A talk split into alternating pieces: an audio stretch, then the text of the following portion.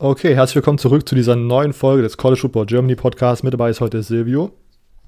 Moin. Unser heutiger Gast Julian Barsch. Moin Jungs, schön dabei zu sein. Sehr nice. Und ich, Robert. Wir, also ich meine, die Zuhörer sehen es am Titel und man hätte sich das auch denken können, mit Julian als Gast geht es natürlich um die Big Ten. Wir haben das letzte Mal mit Nuridin Nuile sozusagen die Big Ten-Thematik eingeleitet mit unserem Interview. Ähm, wer sich das noch nicht angehört hat, kann gerne mal in seinem Podcast-Feed zurückscrollen. Das war ein sehr, sehr nices Interview. Ähm, und wir starten heute mit der Big Ten East, haben uns natürlich mit Julian den äh, Ohio State Guy an Land geholt. Ähm, bevor wir, natürlich müssen wir den Spannungsbogen irgendwie aufbauen, deswegen gibt es Ohio State ganz am Ende. Ähm, und wir starten dann auch heute nicht von hinten nach vorne, weil sieben Teams, ungerade Zahl auf drei Leute, es ist schwierig. Deswegen äh, habe ich es diesmal so geplant, dass keiner einen zwei Teams Back-to-Back-Monolog machen muss. Deswegen startet Silvio heute mit Rutgers. Ähm, die, äh, die Rutgers University liegt in New Brunswick, New Jersey unter anderem und hat 69.000 Studenten als kleiner Fun Fact am Start. Silvio, ähm, was ist 2020 passiert und was erwarten wir 2021?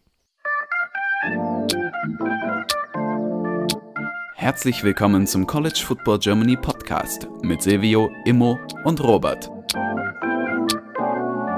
Und jetzt viel Spaß mit dieser Episode.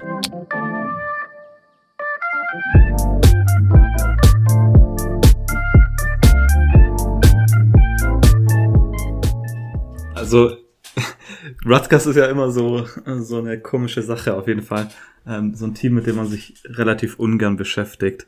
Aber ich muss sagen, dass sie mich zumindest im letzten Jahr sehr überrascht haben. Natürlich direkt in Woche 1 haben sie mich überrascht, als sie direkt mal Michigan State geschlagen haben, was ähm, dezent blamierend war, wo ich mich auf jeden Fall, glaube ich, sicher eine Woche nicht mehr auf Twitter angemeldet habe, weil ich gedacht habe, die ganzen dummen Kommentare muss ich mir nicht gönnen. Ähm, ja, Jahr Nummer 1 unter Craig Ciano, beziehungsweise Jahr Nummer 12, aber Jahr Nummer 1 von neuem, ähm, von dem äh, neuen Gig, sage ich mal. Wie gesagt, sie haben überrascht, ähm, drei Siege gehabt am Ende, gegen Michigan in die o Overtime gegangen. Ähm, war eine relativ interessante Saison und ich glaube, man hat definitiv positive, so einen positiven Grundstein gelegt in Jahr 1 und das sieht man vor allem beim Recruiting. Ähm, ich meine, wenn man da jetzt schaut, dass 2022, ich glaube, sie aktuell sogar die Nummer 14 Recruiting-Klasse haben äh, für 2022. Ich meine, natürlich ist es noch viel zu früh für sowas, aber ähm, ist trotzdem sehr, sehr interessant. Ich glaube, man hat jetzt zwei, die knapp außerhalb von Top 100 sind, Recruits bekommen. Erst vor kurzem wieder einen sehr, sehr starken Forster, äh, ich glaube, einen Forster, ja, äh, Commit bekommen. Also, da scheint, scheinen die Dinge in eine bessere Richtung äh, zu laufen. Aber ich meine, eine bessere Richtung als bisher ist natürlich bei Rutgers dann auch nicht allzu schwierig. Ähm, ja, gucken wir vielleicht kurz auf die Offense ein bisschen. Ähm, man hat, äh, Sean Cleason hat da eigentlich eine relativ äh, gute Offense aufgebaut. Ich meine, man war Scoring Offense Nummer 8 in der Big Ten, ähm, Nummer 9 Passing Offense. Das sind jetzt äh, nicht allzu schlechte Werte ähm, wenn man sich halt wieder vor Augen führt, wie schlecht äh, Rutgers in den letzten Jahren immer war. Ähm, falls ich hier auch wieder Namen falsch ausspreche, ich gucke Rutgers nie und von daher höre ich die Namen eigentlich immer nur vom, vom Lesen. Ähm, Noah Vitrell, der, der Quarterback, ähm, müsste jetzt ein Senior sein, ähm, hat letztes Jahr von Zeit zu Zeit mal gezeigt, dass er gut sein kann, aber hat am Ende trotzdem acht Interceptions geworfen. Ähm, sollte jetzt natürlich im kommenden Jahr auch der Starter sein und ich glaube relativ unangefochten. Hat, ich meine, Arzitkowski ist ja nicht mehr da und ich meine, ähm, der war ja letztes Jahr, glaube ich, so der Backup mit Johnny Langen zusammen, der jetzt auch im kommenden Jahr der Backup wieder sein sollte. Also ich glaube, Noah Vitrell könnte so ein solider Quarterback für Rutgers sein, der ähm, jetzt nicht einen vom Hocker haut, aber ähm, trotzdem in der aktuellen Situation, glaube den Job erledigen könnte. Und vor allem Head Coach Craig Giano ist sehr positiv von ihm überzeugt. Zumindest sagt er das. Ich meine, er kann jetzt auch nicht sagen, dass er ihn irgendwie äh, einfach schlecht findet. Aber besonders zwei Spieler in der Offense finde ich sehr interessant. Und zwar natürlich einmal ähm, Running Back Isaiah Pacheco heißt der, glaube ich, oder Pacheco. Ähm, müsste jetzt, glaube ich, schon auch schon ewig dabei sein und immer sehr ähm, produktiv gewesen, hat im letzten Jahr jetzt äh, 500 Rushing Yards. Ähm, ja, die verkürzte Saison, drei Touchdowns, ähm, eigentlich relativ solide. Und dann besonders äh, Bo Melton auf Wide Receiver ähm, sollte so der Nummer 1 Receiver sein ähm, von Rutgers. Dann, wenn wir auf die defensive Seite schauen, ähm, achso, nee, was ich noch erwähnen wollte, in der Offense, man bekommt, ich glaube sogar alle zwölf Starter zurück oder elf von zwölf. Insgesamt ist die Returning Production ähm, sehr, sehr gut bei Rutgers. Also ich habe vor kurzem den Big Ten Network, da war der, vor ein paar Tagen war der Big Ten äh, Media Day und da wurde angezeigt, dass die Returning Production 92% sei bei, bei Rutgers. Ich habe hab das, das jetzt nicht verifiziert oder so, aber ich finde es auf jeden Fall sehr, sehr gut. Und ich glaube, gerade für so ein Team, das neu sich aufbaut, finde ich sowas relativ positiv. Auf der defensiven Seite ähm, muss man besonders Olakunlu Fatukasi nennen, Linebacker, müsste letztes Jahr auch beim Butkus Award weitergekommen sein. Also ich, ich weiß nicht, ob er Semifinalist war, aber hatte auf jeden Fall über 100 Tackles in der kurzen Saison, was ähm, sehr, sehr gut war. Und ich glaube, er hätte auch in den, in den Draft gehen können. Äh, Julian kennt sich da wahrscheinlich deutlich besser aus als ich. Ähm, ich weiß nicht, wie hoch er da irgendwie gehandelt wurde, aber könnte auf jeden Fall auch im kommenden Jahr vermutlich dann für den Draft ein interessanter Kandidat sein. Eine interessante Positionsgruppe allgemein finde ich die Defensive Backs. Hier bekommt man jeden Starter zurück. Ähm, besonders ähm, einer ist ziemlich, äh, besonders zwei will ich hier nennen. Einmal Avery Young, der ähm, letztes Jahr, glaube ich, auf Cornerback gespielt hat, aber dieses Jahr mehr so in die Safety-Rolle gehen sollte. Und äh, Christian Eisen, einen, äh, sehr, auch ein Safety, der letztes Jahr, glaube ich, in den letzten drei Spielen sechs äh, Turnovers hatte und insgesamt auch Rutgers mit vier Interceptions angeführt hatte. Dann ähm, einen zwei, man hat besonders zwei Spieler im Special Teams, die interessant sind, und zwar zwei ähm, Kickoff-Returner oder Punt-Returner. Einmal Aaron Cruikshank, der letztes Jahr Big Ten Specialist of the Year war sogar. Und dann bekommt man ähm, Transfer Joshua Youngblood, der von Kansas State kommt und ähm, 2019 der Big 12 ähm, Special Teams ähm, Player of the Year, glaube ich, war. Also da hat man ein relativ interessantes Positions ähm, in einer ja, ziemlich komischen Position. Ähm, ja, eigentlich war es das soweit zu den Spielen, was, was ich sagen wollte zu, zu Rutgers. Ähm, man hat im Schedule, finde ich, ein relativ interessantes Stretch von äh, Woche 4 bis Woche ähm, 6. Man spielt at Michigan, dann direkt gegen Ohio State und dann gegen Michigan State. Also das ist auf jeden Fall harter Tobak. Ähm, ich glaube, dass Rutgers die Saison wieder so spielen wird wie letztes Jahr ungefähr. Also dass man keine Top-Leistung bringen wird, aber ähm,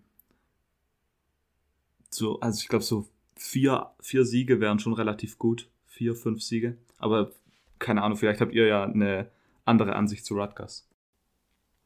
Äh, Julian, du hast dich jetzt auf zwei andere Teams heute vorbereitet. Ihr habt ja aber bei im Saturday Kickoff Podcast schon über die Big Ten gesprochen. Denkst du, dass, dass dieses, also diese erste Greg Schiano-Sache in dem aktuellen, in der aktuellen Zirkulation ähm, eine, eine positiver Anfang sozusagen war, wo man aufbauen kann? Denkst du, dass man das 2021 fortführen kann? Also es ist halt ein bisschen schwierig, ne, weil das war, also wir haben ja ein paar Teams im gesamten College Football, die letztes Jahr so das erste oder ja, Jahr null praktisch hatten. Ich meine, Michigan State gehört auch dazu mit einem neuen Head Coach und das ist natürlich was, was in so einem Jahr, also es gibt Teams wie, wie zum Beispiel Cal in der Pac-12, die haben irgendwie total, also es war irgendwie total bitter bei denen, weil man sich viel mehr erhofft hatte, aber gleichzeitig kann man sagen, da, das kann jetzt auch ganz anders weitergehen. Ähm, gleichzeitig ähm, geht es genau andersherum. Also ich glaube, man darf da einfach nicht zu viel Stock reingeben. Aber grundsätzlich geht es in die richtige Richtung. Ne? Also wurde jetzt ja schon alles äh, von Silvio angesprochen. Recruiting läuft super, grundsätzlich das Talent, was man an Transfers reinbekommt, ist gut. Äh, ich würde jetzt hier nicht zu viel erwarten. Also die restlichen Teams in der eigenen Division sind jetzt auch nicht, nicht wirklich schlecht, vor allem weil sich äh, Indiana und auch Maryland, ähm, die ja noch kommen, äh, ja auch echt, echt äh, gut weiterentwickeln oder generell gut entwickeln. Ähm, aber ja, also es läuft gut in, in die richtige Richtung und am Ende ja, ich, ich würde nicht zu viele Siege erwarten. Ich glaube, wenn du da jetzt am Ende mit drei, vier Siegen rausgehen oder so. Ähm, man muss ja natürlich jetzt gucken, wenn man jetzt schaut, Temple, Syracuse und Delaware am Anfang, die kann man alle schlagen. Ich glaube, da ist eine ganz gute Chance. Syracuse gerade auch wirklich eins der schlechteren Power 5 Teams. So, ne? Und wenn du dann jetzt, ich sag mal, zumindest gegen vielleicht Illinois, ja, und danach wird es halt schon schwierig gegen alle anderen Teams, ne? Also dann musst du halt gegen Michigan State und Maryland musst du halt irgendwie gucken. Also viel mehr als drei, vier Siege, vier Siege sehe ich, glaube ich, nicht. Ja, ja, ich auch. Auf, auf der anderen, ja, also ich, ich fand das trotzdem, äh, ja, man kann, man darf wahrscheinlich 2020 generell bei allen Teams jetzt nicht zu viel keine Ahnung, nicht zu viel Bedeutung zurechnen. Vielleicht haben wir das auch bis jetzt so ein bisschen immer zu, zu viel gemacht und uns da ein bisschen zu sehr darauf fokussiert, aber ich fand, dass man doch recht competitive in vielen Spielen aussah, was man halt davor also in den Jahren davor halt meistens einfach nicht war. Ähm, deswegen würde ich auch, also das so ein bisschen Indize, dass man da so ein bisschen in die richtige Richtung geht, sieht, fand ich, hat man auch auf dem Feld gesehen.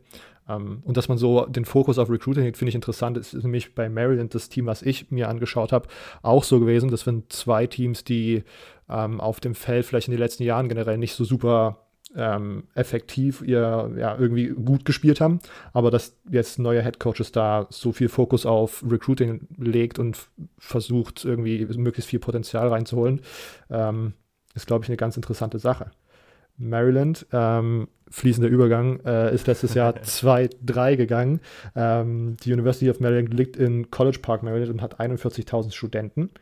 Ähm, hat letztes Jahr, wie gesagt, 2-3, eine Auf- und Ab-Saison. Das Highlight-Game war wahrscheinlich der Sieg gegen Penn State, weil das trotzdem auch, auch wenn Penn State, und dazu kommen wir gleich, äh, letztes Jahr einen ganz, ganz absurde Saison gespielt hat, war es, glaube ich, jetzt kein Spiel, wo sich Marin davor angekreidet hat, dass das ein absolut sicherer Win ist.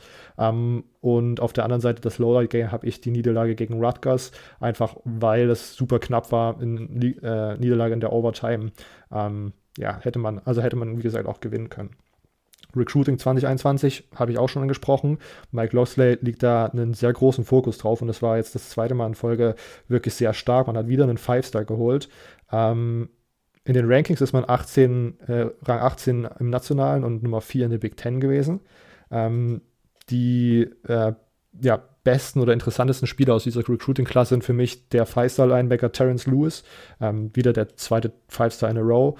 Ähm, und Four-Star-Linebacker Brandon Jennings, beide kommen aus Florida äh, und beide haben viel Talent und könnten bei Maryland wahrscheinlich sogar schon spielen, auch wenn man sich die, wenn man sich die Linebacker-Position anschaut, könnte man fast sagen, die haben dieses Jahr dann nicht unbedingt einen Need, dass da die ganz jungen Jungs reinrücken müssen. Ähm, wenn ich auch noch hervorheben müsste, ist Edge Demian Robinson, äh, der aus Maryland kommt. Der ist auch sehr, sehr talentiert und wird äh, von einigen Fanseiten schon als so Borderline-Starter äh, gehypt. Auch wenn man da natürlich dann immer schauen muss, wie viel, ähm, wie viel Value man solchen Aussagen zurechnet. Ähm, kommen wir zur Offseason und so ein bisschen den Storylines. Es gab einige Coaching-Changes. Ähm, man hat sich Dan Enos als neuen Offensive Coordinator geholt. Der war 2019 bei Miami. Ähm, 2020 war, ich, glaube, die richtige Position hieß irgendwie Assistant to the Head Coach äh, und genereller Offensive Guy bei Cincinnati ähm, und hat natürlich auch schon Erfahrung bei Alabama gehabt, ich glaube 2018. Ähm, auf Defensive Coordinator hat man sich Brian Stewart geholt, der zuletzt DB-Coach bei Baylor war und davor auch schon einige Jahre bei, äh, als DB-Coach bei den Detroit Lions in der NFL gearbeitet hat. Äh, wenn wir uns das Team anschauen, äh, ich würde sagen, die Offense ist auf jeden Fall stacked. Also in der O-Line bekommt man drei von fünf Startern zurück. Der beste wird dort wohl Jalen Duncan sein. Man hat ein sehr, sehr gutes Receiving Squad, wo wirklich auch super viele Waffen wieder zurückkommen. Ähm, Raheem Jarrett, der Wide Receiver, der letztes Jahr der Five-Star-Recruit aus der 2020er-Klasse war, und Dante Demas Jr. sind so die, die zwei Namen für mich, die da besonders herausstechen und die eine, ein absolut krankes Duo sind, die Maryland und Taulia Tango Vailoa da dieses Jahr zur Verfügung haben. Ähm, Taulia Tagovailoa wird wahrscheinlich der Starter sein. Äh, der Starter auf Quarterback hat letztes Jahr einen, würde ich sagen, ziemlich up and down hier gehabt. Wenn man sich die Spiele anschaut, hat er da, er ordentlich ausgerastet, wenn man so auf die Yards schaut und wie er dort Teams zerlegt hat. Auf der anderen Seite sind dann bei fünf Spielen auch sieben Touchdowns und sieben Interceptions bei rausgekommen, die halt, äh, ja, die einen dann manche Spiele halt irgendwie in Overtime gebracht haben, wo man dann manches eins gewonnen hat gegen Minnesota und eins halt verloren hat gegen Rutgers. Ähm, weiter in der Offense wird man wahrscheinlich dieses Jahr Running Back Jake Funk vermissen, der jetzt graduated ist. Ähm, der Ersatz wird wahrscheinlich Tayon Fleet Davis sein, der eine sehr, sehr, als sehr, sehr variabler Running Back gilt. Äh, mit Receiving Skills äh, und Blocking Skills ist er da wirklich ein, ein, gute, ein guter Ersatz auf Running Back. Ähm, ja, deswegen mit der Offense, die sehe ich tatsächlich dieses Jahr recht positiv. Und wenn wir jetzt die Defense anschauen, muss man, ja, muss man gucken. Die war letztes Jahr gegen den Run wirklich super schlecht und dafür äh, als Pass-Defense einfach dann im Vergleich auch überraschend stark. Ähm, man bekommt auch hier einiges wieder zurück. Wem man aber von verliert, ist Antoine Richardson, der in den NFL-Draft gegangen ist. Ähm, man hat aber trotzdem dann einige junge Spieler, die zurückkommen, die letztes Jahr schon so ein bisschen Erfahrung gesammelt haben und sonst auch ein paar erfahrene, zum Beispiel Safety Nick Cross, der äh, sogar für den Draft interessant werden könnte, oder Cornerbacks Terheep Steele und Deontay Banks, die da äh, dieses Jahr wieder einen Defensive Backfield kreieren könnten, was äh, wahrscheinlich für Angst bei den Gegnern sorgen könnte. Ähm, sonst, wie gesagt, die Front muss halt besser gegen den Lauf werden und muss irgendwie effektiver im Pass Rush werden. Äh, da ist wahrscheinlich namentlich hervorzuheben Durell Chami, der letztes Jahr eine Beinverletzung hat und deswegen Großteil, ein Großteil der Saison ausgefallen ist, aber dieses Jahr als einer der großen Breakout-Kandidaten geht. Und die Linebacker Fenerge Gote und äh, Ruben Hippolyte, der zweite, die sind ähm, absolute Maschinen im Linebacker-Core. Und wie gesagt, auch da äh, sehe ich Maryland, die ist ja ziemlich rund und so, aber will noch keine vorigen Schlüsse ziehen, weil diese Run-Defense und irgendwie, die muss ich erstmal sehen, bevor ich da sozusagen irgendwas glaube. Ähm, sonst Players to Watch für mich eindeutig äh, das Duo Jared und Demas Jr., die, das Receiver-Duo, was da wirklich äh, einigen Schaden anrichten könnte in der Big Ten. Wenn man sich den Schedule anschaut, 2021, ähm, der ist schon ordentlich äh, und ist schon ziemlich knackig. Denn non als Non-Conference-Gegner hat man West Virginia, Howard und Kent State. Ähm, was, ja, ich glaube, kann, also, keine Ahnung, West Virginia und Kent State sind so zwei Teams, wo man, das sind jetzt keine Safe-Wins für Maryland, würde ich mal sagen. Ähm, auf der anderen Seite bekommt man Indiana, Penn State und Michigan alle zu Hause, was ich dann, glaube ich, einen ziemlichen Vorteil finde für Maryland. Ähm, und als Upset Watch habe ich mal Kent State einge, eingerahmt. Ich glaube, Kent State war auch ein Team, wo Silvio mit äh, Lukas letztens drüber gesprochen hat, oder? Also war das die andere Division? Ah, ich glaube nicht, dass wir darüber geredet haben. Also kann ich mich daran erinnern. Okay, dann hat der Plug hier nicht ganz funktioniert, aber trotzdem, da, dann, aber trotzdem, Luke, äh, Silvio hat letztens über die, äh, die Conference, wo Kent State äh, spielt, äh, mit Lukas in seinem Mighty Five Podcast gesprochen. Da findet ihr den Link auf jeden Fall auch in der Beschreibung, falls ihr euch die anhören möchtet. Ähm, ja, generell, ich finde Maryland ist ja ziemlich interessant äh, und wieder ein Team, was auch, glaube ich, einen Schritt nach vorne machen kann. Und ich, ich sehe vielleicht ein paar mehr Wins als bei Rutgers, aber so, ich glaube, wir kommen noch auf die Teams zu sprechen, die wirklich da Anspruch auf die SEC East Krone haben. Äh, ganz oben mitspielen können, können sie dann, glaube ich, doch nicht. Äh, ist das ein faires Assessment gewesen, Julian? Klar, also gehe ich grundsätzlich mit. Ähm, ich habe Maryland für mich auch so ein bisschen markiert als das Team, was überraschen könnte. Also, und du hast eigentlich alles dazu gesagt, gerade was die Waffenoffensiv angeht wenn man von Tagovailoa da jetzt noch einen Sprung bekommt, das war teilweise schon ganz cool, aber an vielen Stellen halt auch noch nicht, also gerade mit den Turnover noch nicht ideal. Ähm, aber man muss sich das halt mal wirklich so angucken. Also wenn Maryland so weitermacht und konstant Top 25 Klassen bekommt, muss man halt mal schauen. Es ist nicht so, als ob, also ja, spreche ich ja gleich drüber, aber es ist nicht so, als ob die anderen Teams äh, mit Ausnahme von Ohio State jetzt da konstant so performen würden. Dementsprechend äh, glaube ich, äh, gibt es da grundsätzlich schon die Möglichkeit für Teams wie Maryland oder Rutgers, äh, vielleicht jetzt nicht ganz oben anzugreifen, aber wenn man sich das jetzt konstant entwickelt, so ja, why not? Also ja. geht in die richtige Richtung. Äh, und ich finde tatsächlich auch Dan Inos als Offensive Coordinator dieses Jahr ziemlich interessant. Der hat ja, ja.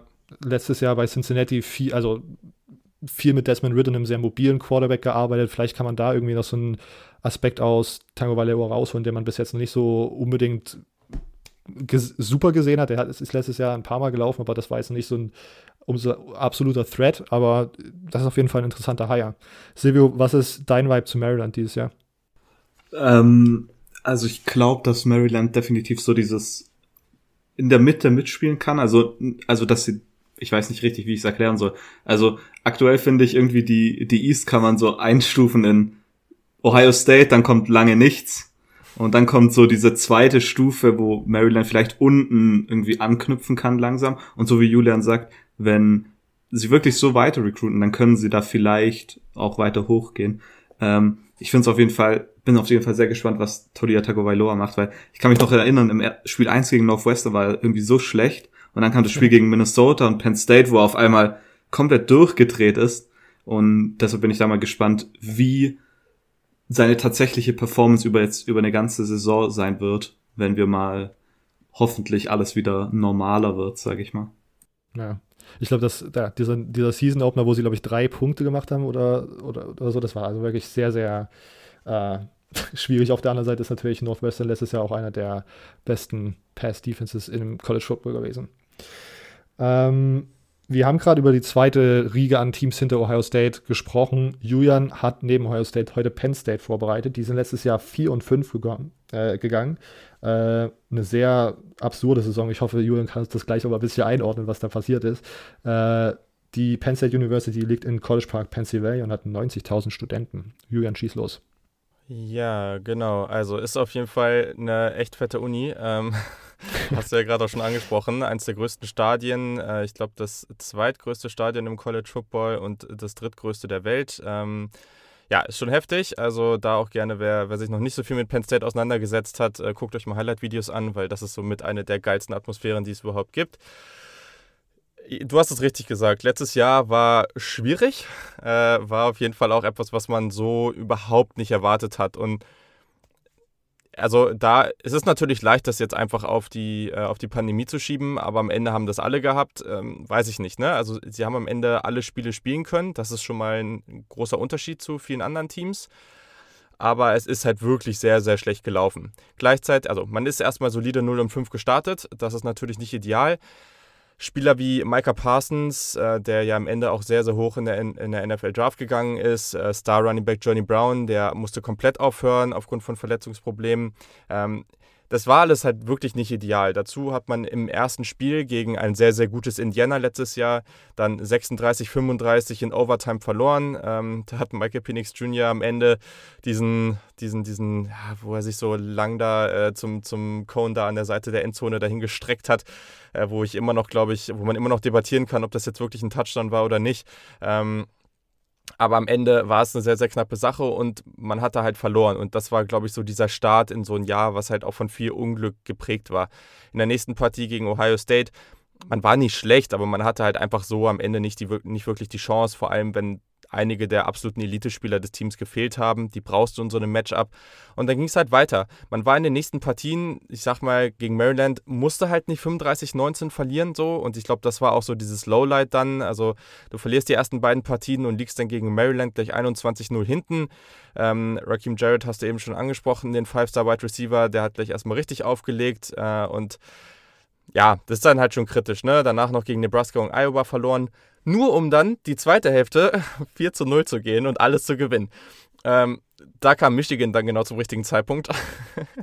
äh, und äh, ja, also dann war es am Ende ja auch gut, ne? Also gegen Rutgers, Michigan State, Illinois, das waren alles relativ deutliche Siege, vor allem am Ende gegen Illinois nochmal 56-21. Aber das war halt trotz alledem der schlechteste Start der Geschichte von Penn State und ich glaube, jetzt muss man alles dafür tun, dass man das jetzt einfach komplett aus dem Gedächtnis streicht und direkt wieder dominant äh, ins nächste Jahr startet. Also das ist jetzt, glaube ich, ganz, ganz wichtig. Ähm, Im Recruiting, ich sag mal so, das ist ich glaube, man muss es ein bisschen zweiteilen. Also alles, was jetzt in die Zukunft geht, sieht gerade sehr, sehr gut aus. Also aktuell stehen sie, glaube ich, für die 2022-Klasse sogar auf Platz 2 in den Recruiting-Rankings, also national, nicht in der Big Ten. Das ist wirklich hervorragend. Man hat sich schon einen guten Quarterback reingeholt für nächstes Jahr und äh, allgemein, man rekrutiert gerade sehr, sehr gut zwar nicht auf dem Elite-Level, also man hat schon relativ viele Recruits und keinen Five-Star, aber sehr, sehr viele hohe Four-Star-Recruits. Und das ist natürlich erstmal was, was dem Team eine gewisse Tiefe gibt und das sollte denen auf jeden Fall helfen. Gleichzeitig, wenn wir auf die letzten Jahre gucken, man hat halt vor allem in Pennsylvania selber nicht die großen Recruits zu sich holen können. Und das ist halt eben bitter. Ne? Also da kommen dann halt Unis wie natürlich Ohio State, aber auch Wisconsin letztes Jahr, äh, die, die dann halt einfach die großen Recruits wegschnappen. Und das darf dir halt eigentlich nicht passieren. Vor allem, wenn du als Head Coach James Franklin eine, als eine deiner großen Stärken normalerweise das Recruiting hast. So. Und das lief jetzt in den letzten Jahren nicht so. Dazu kommt noch der zweitbeste Recruit, Wide Receiver Lonnie White Jr., ähm, wurde jetzt, also ein Forster, wurde jetzt an 24, äh, 64. Stelle von Pittsburgh in der MLB Draft gezogen. Der wird jetzt zeitnah eine Entscheidung treffen, aber es ist, glaube ich, aktuell relativ wahrscheinlich, dass er in die Minor League geht, vor allem weil Pittsburgh da wohl auch noch ein bisschen Möglichkeit hat, noch ein bisschen mehr Geld locker zu machen, um den dahin zu lotsen. Also das sieht nicht so ganz gut aus und deswegen die 21er-Klasse ist halt wirklich nicht gut so. Und vor allem offensiv bekommst du wenig Firepower rein. Ähm, am ehesten auf dem Spielfeld könnten wir Cornerback Kellen King sehen. Forster aus Michigan. Im Spring Training sah das schon richtig, richtig gut aus. Also, das ist cool. Ich glaube, defensiv müssen sie sich eh nicht so viele Sorgen machen. Aber ja, also das ist halt das Ding. Das wirst du jetzt vielleicht noch nicht direkt merken, aber in zwei, drei Jahren merkst du halt so ein Down Year. Und das haben sie dieses Jahr mit dieser aktuellen Recruiting-Klasse definitiv. Gab auch hier Coachingwechsel. Ähm, Offensive Coordinator Kirk Taraka wurde bereits nach einer Saison wieder rausgeschmissen. Sicherlich so der mutigste Move von James Franklin in seiner Zeit, äh, war aber wahrscheinlich auch der richtige. Neuer Offensive Coordinator ist jetzt Mike Jurcic. Der wird da eine, äh, eine Uptempo-Offense äh, installieren. Der war bereits sechs Jahre bei Oklahoma State, danach kurz bei Ohio State, kurz bei Texas grundsätzlich gefällt mir das. Also ich glaube, das ist ein, eine ganz gute Hire mm, und deswegen mal schauen. Er hat dann, habe ich eben schon kurz angesprochen, ähm, war auch relativ schnell im Commitment von 2022 Forster Quarterback Drew Aller ähm, involviert, was dann ja auch sehr, sehr gut gelaufen ist. Ganz spannender Spieler. Also das deutet schon mal in die richtige Richtung. Jetzt muss man mal gucken, was man damit machen kann. Ich sage ja gleich noch was zur Offense. Aber ich glaube, das ist für mich auch so, also das sind die zwei großen Storylines. Kann man das letzte Jahr hinter sich lassen? Kann man da wirklich einfach einen klaren Cut setzen? Und das ist jetzt sicherlich die große Herausforderung für Franklin. Und dann, was macht diese Offense? Weil ich meine, du hast es eben jetzt bei Rutgers angesprochen, gute Returning Production hat dieses Jahr fast jedes Team. Einfach dadurch, dass, äh, dass, dass wir dieses extra Jahr an Eligibility bekommen. Ähm, ganz, ganz viele Teams bekommen viele Spieler zurück. Auch hier hat man eine solide Returning Production. Aber in der Offense bin ich schon relativ kritisch. Also es, erstmal die positiven Sachen. Wide Receiver Jahan Dodson kommt zurück, hatte in der Big Ten ähm, 884 Yards, das waren die meisten in der Conference, hatte auch noch acht Touchdowns. Dazu Parker Washington war schon als Freshman gut, super, super Größe, super Catch-Radius. Also ich glaube, da muss man sich wenig Sorgen machen. Auch die Tiefe auf Running Back ist solide. Da hat man die letzten Jahre ja immer relativ gute Spieler gehabt. Ähm, Noah Kane wird hier wahrscheinlich starten. Ich glaube auch, dass Offensive, die Offensive Line wird ganz solide sein. Ähm, Problem ist halt einfach, und das ist halt leider im Football so, der Quarterback ist die wichtigste Position und ich persönlich halte ganz, ganz, ganz wenig von äh, Red Senior Sean Clifford. Also für mich ist der einfach die große Schwäche in dieser Offense und deswegen, man muss jetzt mal gucken, was man da so macht, ne? Also du hast jetzt dahinter halt zum Beispiel noch Redshirt Freshman Taquan Robertson, kann ich jetzt nicht so viel zu sagen. Ich weiß auf jeden Fall, dass der auch relativ athletisch unterwegs ist, aber vielleicht muss man irgendwann auch wirklich mal einen mutigen Schritt gehen und, und irgendwann mal sagen, okay, äh, wir, wir benchen den mal, aber gleichzeitig ist der jetzt halt schon eine Größe im Lockerroom auch, ne? Ist jetzt schon ewig da. Also ich glaube, das richtige Upside für Penn State startet eigentlich, wenn er dann weg ist. Das ist jetzt vielleicht hart, aber am Ende hält er diese Offense meiner Meinung nach auf. Defensiv, klar, man hat jetzt Micah Parsons verloren, aber in der Defensive Line ähm, hat man zwar hat man äh, den Junior Adisai Isaac und Ratchet Junior Nick äh, Tarleton. Das sind beides Breakout-Kandidaten auf Defensive End. Mm. Junior Will Linebacker Brandon Smith war ein Five-Star für mich der nächste Top-Linebacker bei Penn State. Allgemein ja so ein bisschen Linebacker-U. Also das ist auf jeden Fall richtig, richtig stark, was sie da wieder haben. Auch in der äh, Secondary bekommt man einiges zurück. Ähm, ich glaube auch hier Terry Castro Fields muss man ansprechen. Safety Jaquan Brisker ist gut. Ähm, vor allem hast du hier halt auch wieder diese typischen Super Seniors, die dann nochmal mehr Erfahrung als sonst äh, mitbringen. Und Kellen King habe ich schon angesprochen. Klar, du verlierst jetzt Chaka Tony und Jason Oway, die jetzt äh, beide in die NFL gegangen sind. Aber das ist halt das ist halt Penn State, genauso wie die letzten Jahre auch irgendwo. Ne? Das ist halt einfach ein solides Team, was nicht so ein hohes Ceiling durch den Quarterback hat. Und deswegen glaube ich, dass man jetzt vielleicht nicht ganz so reinhauen wird wie letztes Jahr, also gerade am Anfang, aber wenn wir jetzt mal hier nochmal auf den Schedule gucken, du startest halt solide gleich mal at Wisconsin. und das ist halt wirklich was. Wisconsin ist halt schon spannend. Äh, und ich glaube, die werden dann auch nochmal aus dem letzten Jahr lernen und dann nochmal besser werden. Danach Ball State, okay. Danach dritte Woche Auburn, jawohl. So, ne? Also, das Auburn ist sicherlich ich glaube, das Team oder das Spiel wird spannend, weil das sind zwei Teams, die sehr, sehr ähnlich sind, weil die beide gefühlt gerade vom Quarterback zurückgehalten werden, auch wenn Bo Nix aus irgendeinem Grund immer noch abgefeiert wird, keine Ahnung warum, zumindest in den USA. ähm, und er hat ja auch gerade gesagt, er hat keine Angst vor Alabama. Naja, gut, äh, schön für ihn. Ähm, aber genau, also ich glaube, mit Villanova danach auch noch ein Team, was man schlagen muss. Und danach, ehrlich, also die Partien, die man wahrscheinlich klar gewinnen sollte, sind Rutgers und Michigan State. Illinois, aber dann der Rest, Indiana, Iowa, Ohio State, Maryland, Michigan, keine Ahnung, finde ich jetzt nicht so einfach zu sagen. Also ich würde jetzt wahrscheinlich hier eher so auf so eine sieben Siege-Saison tippen. So. Also es ist auf jeden Fall kein leichter Schedule, den sie da haben. Mhm. In, in dieser in diesem Aspekt, dass, die, dass dieses ganze Team von Sean Clifford vermeintlich zurückgehalten wird, erinnert mich das schon so ein bisschen an diese, an diese Shea Patterson Michigan Teams. Eine sehr solide Defense Voll. und dann hast du halt ja. halt einfach Shea ja. Patterson da. Äh, ja, schwierig. Das ist ein schöner Vergleich, absolut. Ja. Silvio, äh, Penn State, schätzt du das ähnlich ein, dass man sieben Siege wahrscheinlich holen kann, aber vieles an Sean Clifford dieses Jahr hängt? Ja, also ich fand die Analyse von äh, Julian sehr, sehr gut ähm, und wird es definitiv so unterstreichen. Ich finde, Sean Clifford ist wirklich so ein bisschen, also manchmal hat er so Spiele, wo du denkst, ja, okay, der, der kann was und dann hast du so Momente, wo du dir denkst, bitte was, warum?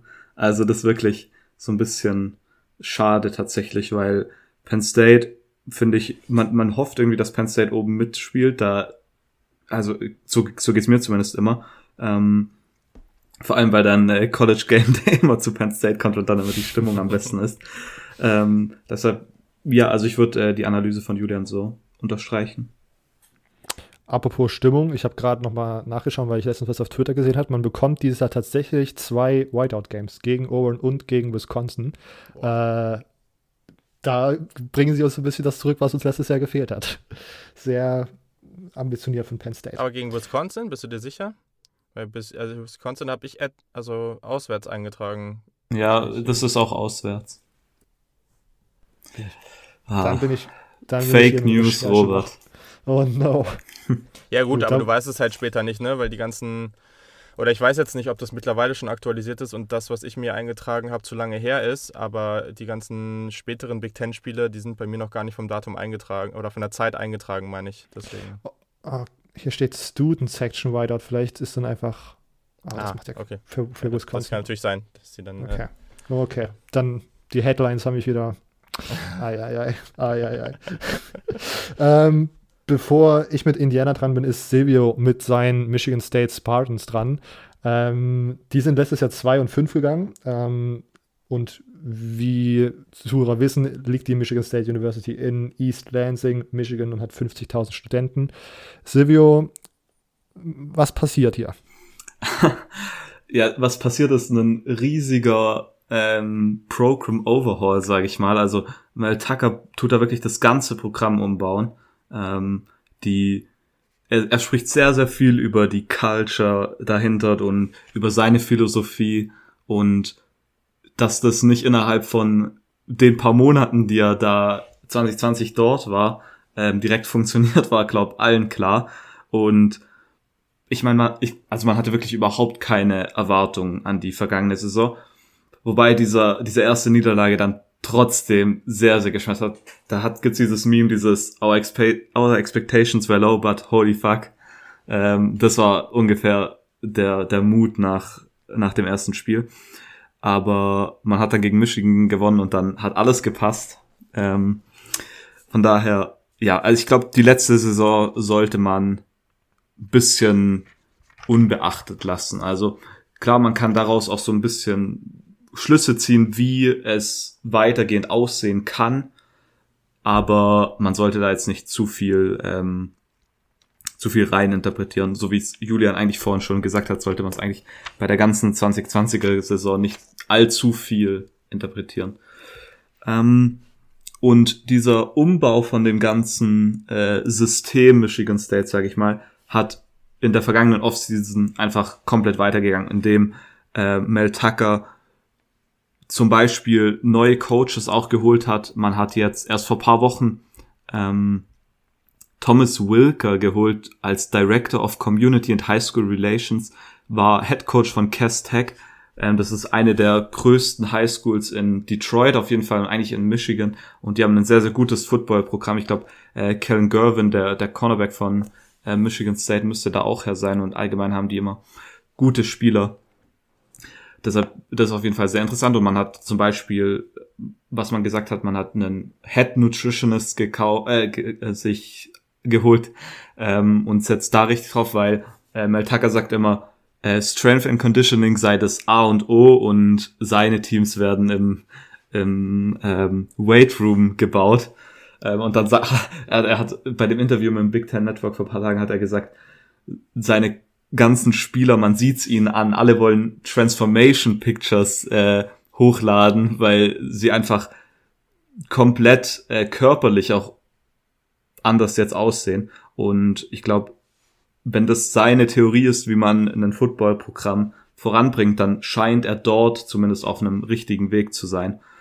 Ähm, ja, letzte Saison, wie gesagt, war, war nicht wirklich gut. Äh, deshalb will ich da nicht, nicht länger drüber reden.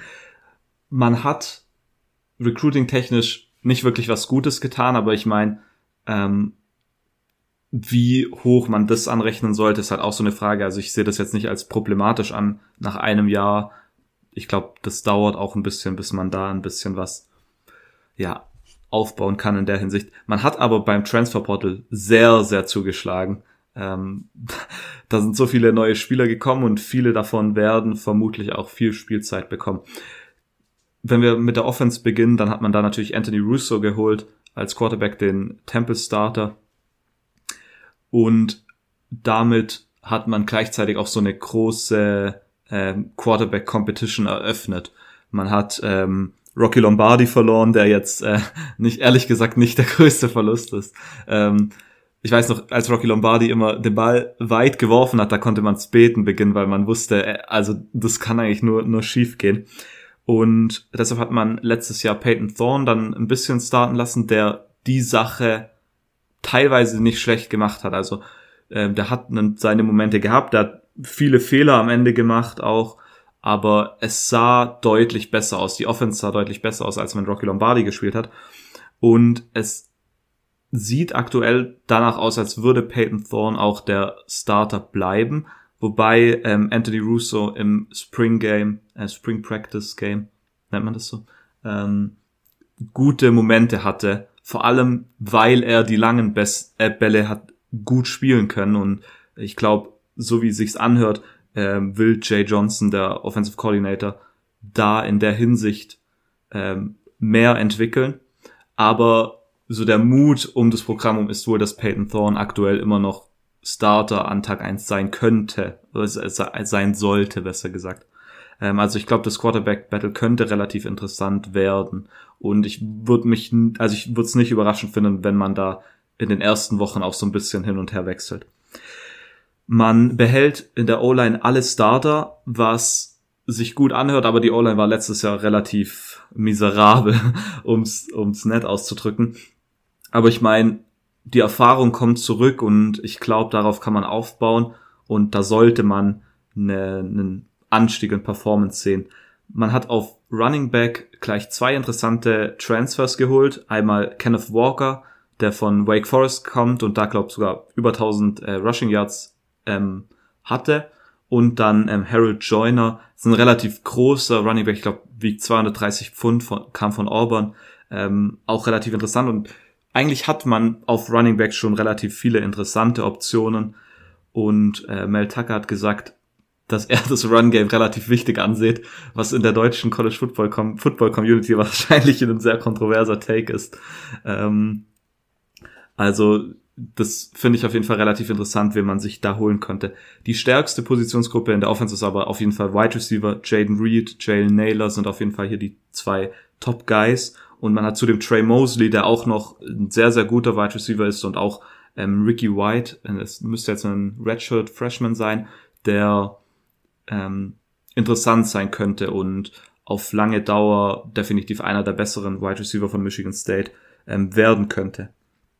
In der Defense hat sich seit ähm, dem Head Coaching Wechsel einiges getan. Man hat jetzt eine 4-2-5 Defense und da musste man letztes Jahr halt auch erstmal umbauen. Ich meine, das war ein komplett anderes Spielsystem. Äh, Scotty Hazelton ist meiner Meinung nach damals ein sehr, sehr guter Hire gewesen und ich bin auch äh, sehr überzeugt davon, dass er da was Gutes aufbauen kann. In der Defense verliert man jedoch einige wichtige Spieler. Einmal Antoine Simmons auf Linebacker, dann Shakur Brown als Cornerback ähm, und Naquan Jones als Defensive Tackle sind da, glaube ich, die wichtigsten Abgänge allgemein im Team.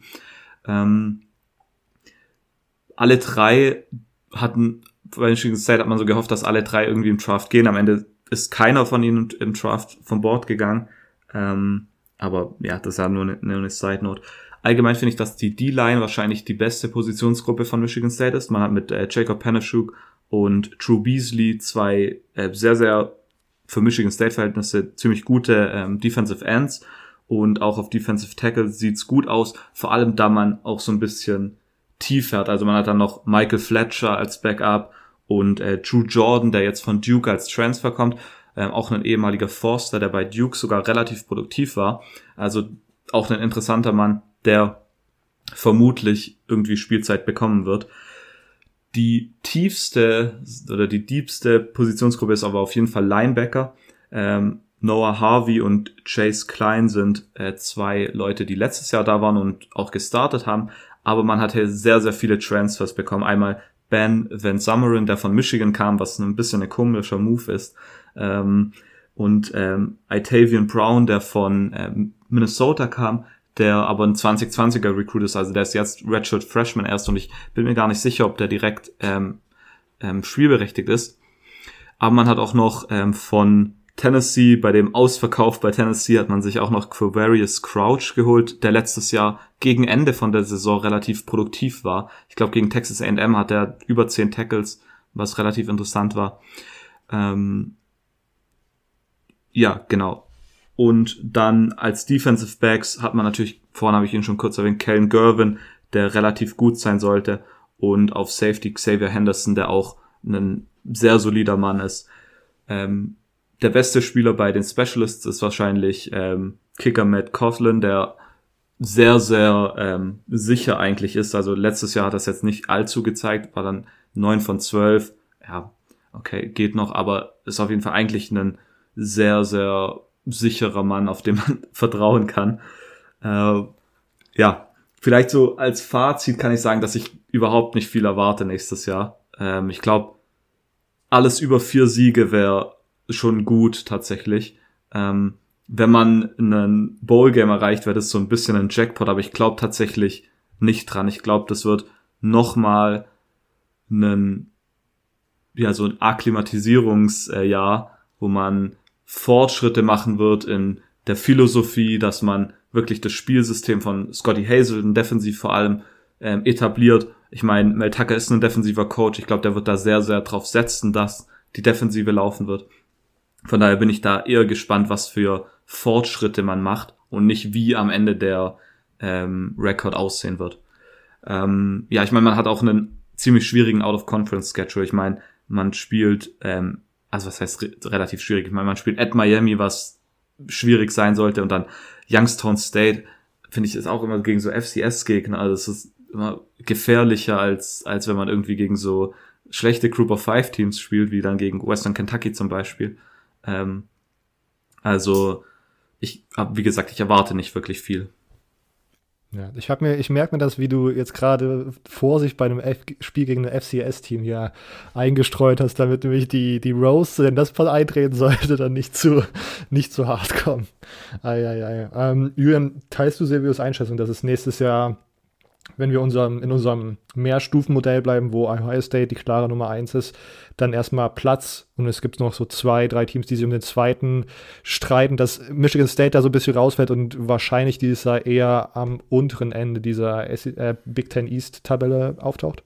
Ja, definitiv. Also Ich würde es sogar gerne anders, äh, anders sagen. Ähm, aber ich glaube, ich, ich glaube es, es besteht auch die Möglichkeit, dass sie da woanders oder dass sie ein bisschen höher kommen. Aber ich glaube, wir wissen gerade einfach zu wenig. Also, das ist eher das große Problem. Ich finde es gerade schwierig, eine Basis für eine Argumentation zu finden, sie höher zu packen. Wenn jetzt da ein, zwei Sachen funktionieren, dann gut, ne? Dann, dann kann das vielleicht sogar was werden, weil gerade schon gesagt, ne, die Wide Receiver sind zum Beispiel interessant. Also ich ja, also man muss jetzt einfach mal gucken, ob die mal ein bisschen mehr Firepower in die Offense bringen. Und das ist ja generell jetzt nicht so das Ding von Michigan State, aber vielleicht wird das die nächsten Jahre mal was. Aber ja, also man muss dem Ganzen jetzt Zeit geben. Letztes Jahr war halt einfach nicht Jahr 1, sondern das war Jahr 0 so und äh, dementsprechend ist jetzt eigentlich das richtige erste Jahr und, und da jetzt mal ganz entspannt. Ich glaube, Meltaka macht da, also ich glaube, das passt sogar ganz gut und ähm, deswegen jetzt einfach mal schauen, wie das weitergeht. Wobei ich natürlich den, den wunderbaren Take zum, äh, zur, zur Bedeutung des Run-Games auch ein bisschen äh, semi-gut finde. äh, ah, ja, ja, Michigan State. Ähm, kommen wir zu einem Team, was doch eindeutig letztes Jahr auch schon sehr, sehr gut gespielt hat und ich glaube, dieses Jahr da nochmal anknüpfen kann.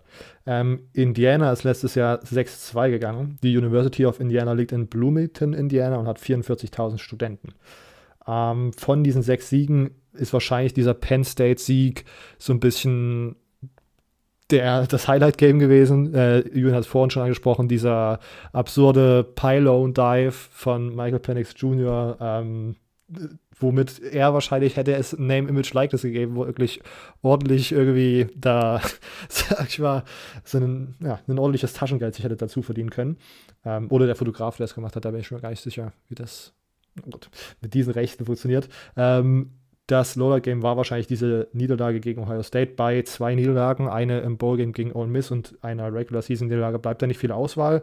Ähm, und am Ende war das jetzt auch kein super schlechtes Spiel. Ist sogar, ich glaube, sogar auf einen Touch schon noch dran gekommen am Ende, oder? Ähm, also, ja, aber ich glaube, also als ich mir das Spiel angeschaut habe, war, war ja doch irgendwie ja, Ohio State schon noch klar vorne. Ähm, Recruiting 2021 war jetzt nicht super gut. Man war 54 national, Nummer 12 in der Big Ten. Ähm, auch wieder so eine Sache, wo man ja, ich meine, am Ende ist es immer noch Indiana, aber auch hier ist es wieder so eine Saison, wo man sich als Fan wahrscheinlich auch gewünscht hätte, dass man aus so einer guten Saison halt irgendwie so ein bisschen mehr Profit schlagen kann. Aber diese One-Year-Wonder ist ja bei verschiedenen Recruiting-Classes da immer der Impact nicht so super krass. Ähm, interessanteste Spieler sind für mich Four-Star Quarterback Donovan McCulley, der wahrscheinlich dieses Jahr nicht viel Einsatzzeit sehen wird, weil ähm, Michael Penix wieder zurückkommt, dazu gleich mehr. Ähm, und sonst gab es aber auch noch einige sehr, sehr interessante Transfers und das finde ich auch eine, ähm, finde ich eine interessante, eine interessante Richtung, in die Indiana da gegangen ist, weil wenn Indiana sozusagen jetzt nicht das super große Recruiting-Hotbed ist und vielleicht auch nicht so super große Anziehungskraft für die Top-Talente hat, ist doch das Transfer-Portal da nicht, das, nicht die schlechteste Variante, so mehr Talent aufzusaugen. Man hat sich äh, mit Ex-USC-Running äh, Ex Stephen Carr jemanden geholt, der gleich starten kann, genauso wie Ex-Ole Miss Edge Rusher Ryder Anderson. Äh, DJ Matthews, ein ehemaliger Florida State Receiver, der mittelerfolgreich war bei den Seminoles. Das sind alles, also das sind drei Spieler, die wirklich relativ schnell ins Starting Lineup irgendwie reinrotieren können. Äh, wenn man sich die Offseason und die Storylines anschaut, man verliert Stevie Scott und Rob Fillier. Ähm, Stevie Scott äh, jetzt, ich glaube, kein großer, also ist jetzt nicht so ein Running Back, der so super genial war und super vielseitig und so, aber auf den Indiana die letzten ja, Jahre auch schon im Plural wirklich viel gesetzt hat und der da in der Offense super irgendwie wichtig war und ein großer Teil dieser Produktion. Rob Phil ja einen äh, Slot-Receiver, der letztes Jahr so ein bisschen seinen Durchbruch hatte. Ähm, die verliert man. Wenn man äh, weiterschaut, Michael Penix hat sich letztes Jahr einen Kreuzbandriss zugerissen. Er soll wohl wieder äh, fit sein und wird diese Saison als Starting Quarterback antreten. Ähm, die O-Line war letztes Jahr ja, mangelhaft, würde ich sagen, bekommt aber vier Starter zurück. Also da kann man so ein bisschen die Hoffnung haben, dass sich das mit einer relativ normalen Offseason sozusagen eine positive Richtung entwickelt. Ähm, Der beste O-Liner wird wohl Matthew Badford sein. Ähm, auf der anderen Seite kann man auch nochmal auf Matt Carpenter achten, ein Name, der bei verschiedenen ähm, Artikeln aufgetaucht ist, die ich in der Recherche gefunden habe. Ein Transfer von Michigan, der auch relativ schnell auf der Center-Position starten könnte. Ähm, wenn wir auf das Receiver-Squad schauen, hat man da Ty Fryvogel vielleicht einen der besten Big Ten Receiver außerhalb der Ohio State University. Ähm, Miles Marshall soll ein Wide Receiver gewesen sein, der diesen Spring auch schon sehr, sehr gut performt hat. Und DJ Matthews, wie gesagt, einer Florida State Transfer, von dem man viel erwartet. Ähm, auf Running Back äh, wird Stephen Carr wohl der Running Back sein, der Stevie Scott ersetzen soll. Ähm, man kann aber auch ein Auge auf Tim Baldwin Jr. haben, der letztes Jahr sporadisch eingesetzt wurde, aber auch von dem, aber auch ein Spieler, von dem viele Indiana-Fans einiges halten und da so ein bisschen auf eine Backup-Breakout-Season äh, hoffen. Ähm, sonst hat man einen neuen DC geholt, wenn man auf die Defense schaut. Charlton Warren, äh, Schematisch soll aber einiges gleich bleiben, was vielleicht gar nicht mal so schlecht ist, dass man sozusagen auch in dieser, in dieser, Off, in dieser Offseason nicht super viel äh, Umstellungsarbeit hat. Letztes Jahr führte man die Big Ten in Sex an und ich glaube auch, dass dieses Jahr wieder also dann nicht unbedingt einen Schritt zurück gemacht werden muss. Die Front ist immer noch super talentiert und könnte einer der Stärken sein. Hervorzuheben sind hier die Linebackers Micah McFadden und Cam Jones, die wirklich absolute Maschinen sind. Man verliert Jamar Johnson auf der Safety-Position, hat, hat mit Raheem Lane einen sehr erfahrenen Spieler, der diese Lücke schließen sollte. Und sonst generell sieht das Defensive Backfield auch dieses Jahr wirklich nicht schlecht aus. Wenn man da dieses Jahr irgendwie so ein bisschen äh, wieder einen Schritt nach vorne gehen kann, was das war halt letztes Jahr so ein bisschen die, die Schwäche, dann wird das meiner Meinung nach auch eine sehr, sehr passable und eine starke Defense. Ähm, Players to watch, um die nochmal herauszuheben, ist für mich das Gespann aus Ty Freivogel und Michael Penix, weil diese beiden Spieler halt die Offense sehr, sehr stark tragen können und einfach äh, auch einfach ein Highlight sind, glaube ich, zum, zum Anschauen, wenn man sich die Spiele anschaut. Ähm, wenn man auf den Schedule schaut, hat man als Non-Conference-Gegner Idaho, Cincinnati und Western Kentucky. Vor allen Dingen Cincinnati äh, könnte, könnte knackig werden. Ähm, und sonst finde ich den Stretch in den ersten vier Wochen ziemlich interessant. Also man spielt, äh, eröffnet at Iowa, bekommt dann Idaho und Cincinnati zu Hause und geht dann gegen Western Kentucky. Und da finde ich, ist offensichtlich Iowa und Cincinnati so die, die Knackpunkte. Aber wenn man diese vier Spiele gewinnt, hat man, glaube ich, ordentliches Momentum in den ersten vier Spielen und geht äh, dann in Woche 5 zu Penn State. Nen, das Spiel, was wahrscheinlich für mich die, die, die, die Position 2 in der Big Ten East sozusagen ausmacht. Ähm, da bin ich schon sehr, sehr gespannt, wie das passiert. Ähm, ja, das war meine, äh, ja, mein, meine Gedanken zu Indiana. Julian, denkst du, dass Indiana auf diesen Erfolg aufbauen kann und dieses Jahr nochmal ähnlich erfolgreich performen könnte? Naja, also ich glaube, du hast den Schedule angesprochen äh, und man muss halt einfach sagen, du spielst in den ersten sieben Wochen gegen Iowa, Cincinnati, Penn State und Ohio State. So. Also das ist schon, das ist schon echt hart. Also, und, und gerade so Teams wie Cincinnati ist jetzt halt ein Group of Five Team, ja, aber Cincinnati ist, glaube ich, oder viele sehen Cincinnati halt besser als Indiana. So, und das ist auch meiner Meinung nach gerechtfertigt.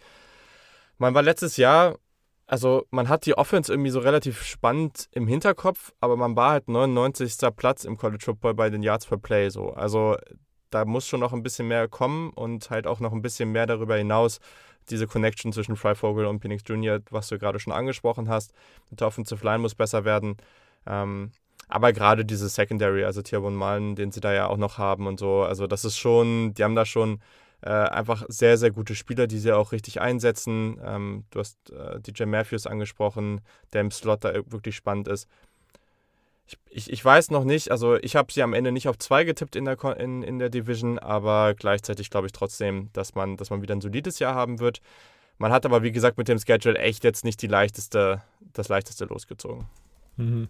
Silvio, was denkst du? Äh, siehst du es ähnlich wie Julian, dass man ähm, viel Potenzial hat, aber das Schedule vielleicht einen da die, dass dann am Ende da vielleicht ein bisschen weniger, weniger Wins draufstehen, als man sich das erhofft?